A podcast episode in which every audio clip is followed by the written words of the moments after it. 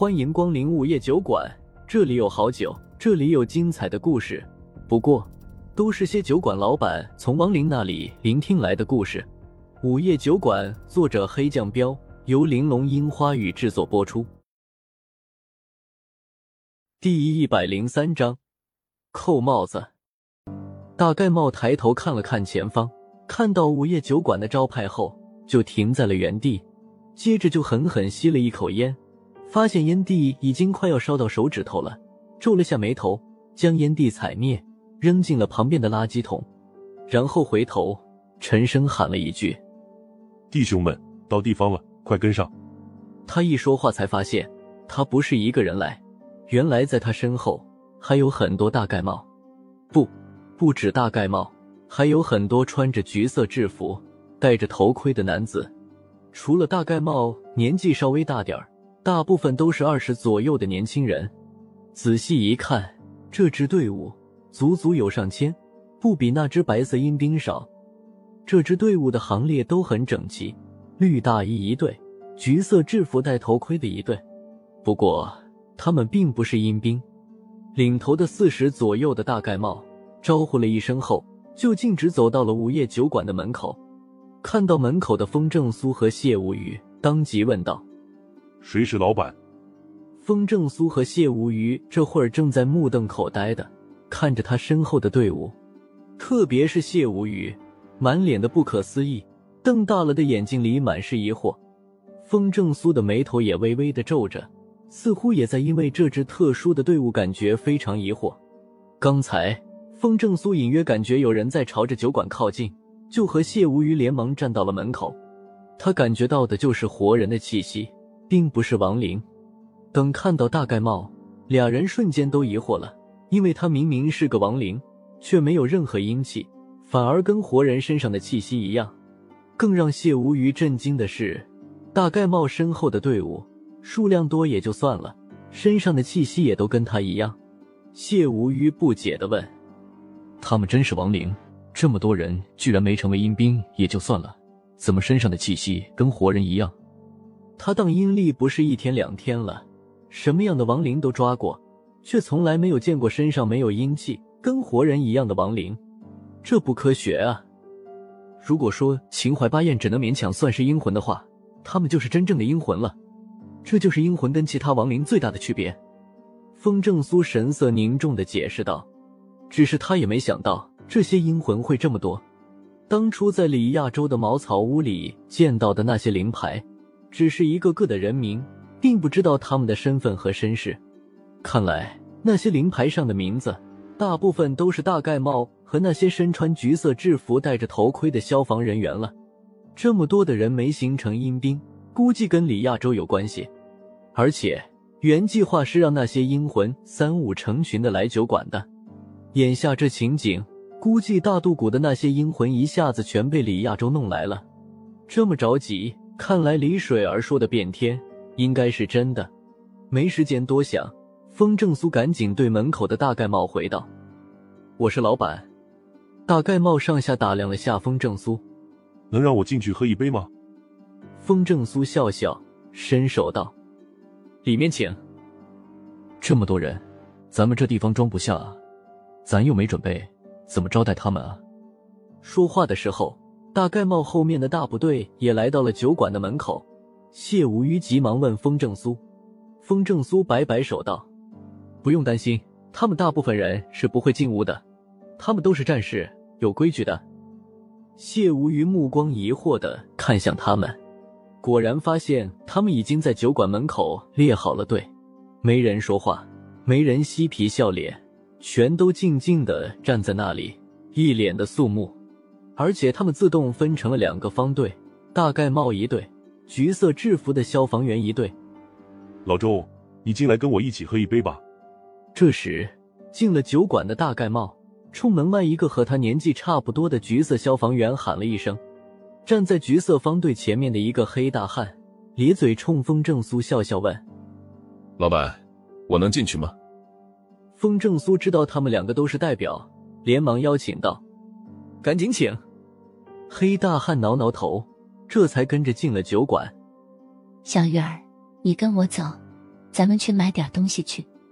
白三娘从吧台里走了出来，扯了下谢无鱼的胳膊，道：“去买什么？”谢无鱼问。白三娘笑笑，目光看向方队，问道：“弟弟们，你们最想吃什么？告诉我，姐姐去给你们买。”泡面，泡面。将近千人异口同声的齐声回道：“听到他们的喊声，白三娘和谢无鱼同时一愣。泡面，你们就想吃泡面吗？”谢无鱼喃喃道。风正苏连忙在一旁解释：“他们生前吃的最多的食物就是泡面，那玩意儿天天吃受不了，但隔一段时间不吃就会想。”对，还是老板你懂咱们。别说，我现在就想吃一口泡面。酒馆里面的大盖帽和黑大汉听到风正苏的话，跟着笑笑说：“好吧，一定让你们吃够。”白三娘笑笑，带着谢无鱼就开车走了。风正苏也没闲着。先去厨房找了几口大锅，烧上了水，然后才回到前面问：“两位老哥想喝点什么？”大盖帽扫了一眼酒吧，酒就不喝了，喝那玩意儿无事儿。饮料你这里也不够，不能我和老周喝，让门外面的兄弟们看着。给我们整两杯白开水吧。风正苏暗叹了一口气，只能给他们倒了两杯白水。听李道长说，老板你能安排我们对吧？大盖帽喝了口白水，直接开门见山的道：“风正苏点点头，是的。不过你们这样的人，本来在死后是能直接投胎转世到好人家的，可你们并没有。你们心里应该有着一股很大的怨气，能告诉我你们为什么有怨气吗？”大盖帽顿时皱了皱眉头，怨气谈不上，就是感觉窝囊。我们不能带着一肚子的窝囊气投胎去。是啊。我们那群弟兄也是想不通，老周跟着说道。风正苏道：“具体说说吧。”大盖帽点了点头，然后伸手指向门外：“我们这些人没有一个孬种，都是因公牺牲的汉子。”风正苏点头，看出来了，他们有的牺牲在了跟罪犯的战斗中，有的为了保护别人牺牲了自己。我的兄弟们也一样。他们都是死在了救火救灾的过程中，老周跟着说道。风正苏道：“是的，你们都是好样的。可是，为什么还是有那么多的人骂我们？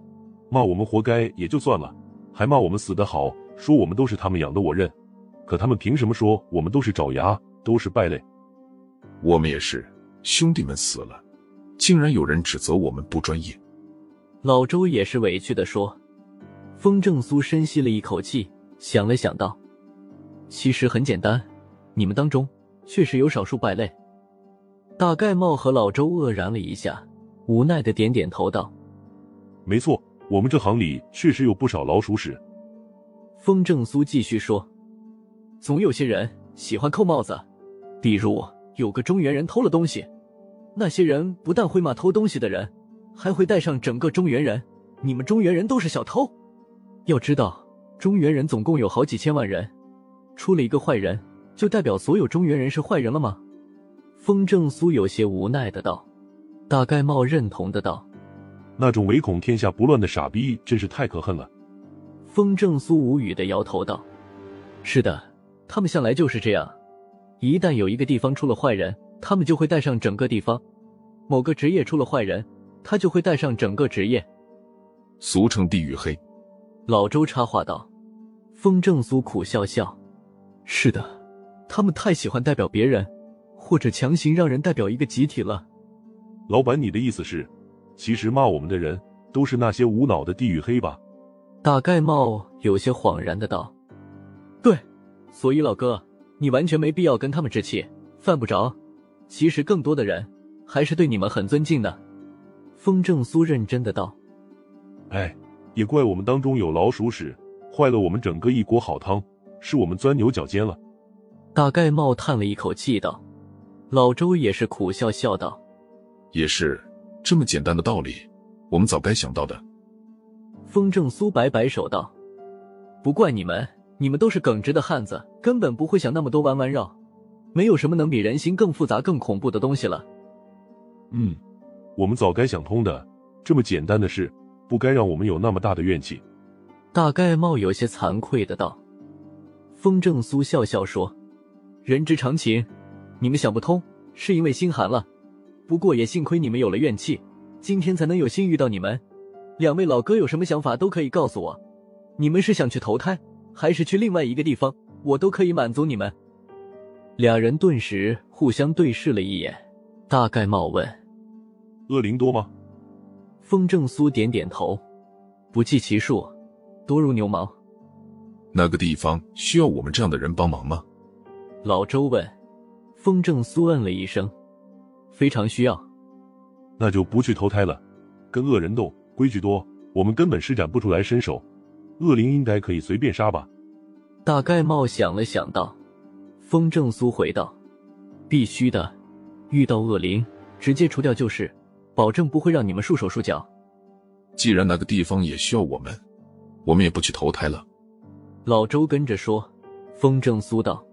你们会是那个地方第一批消防人员，那里真的很需要你们。那就啥也别说了，等吃完泡面，我们就去。任何地方都得有我们。老周一摆手道：“对，我相信老板说的那个地方没有那些讨厌的人。我敢保证，我带来的这些二郎没有一颗老鼠屎。我们愿意保护那个地方。”大盖帽拍着胸脯道：“风正苏冲他们鞠了个躬，谢谢你们。”哈哈。老板太客气了，李道长告诉我们了，你需要我们这样的人帮忙，咱不能袖手旁观。大盖帽笑道。风正苏微微皱了下眉头，那个李亚洲知道的也太多了吧？他竟然能算到北阴山的事。又到了酒馆打烊时间，下期的故事更精彩，欢迎再次光临本酒馆听故事。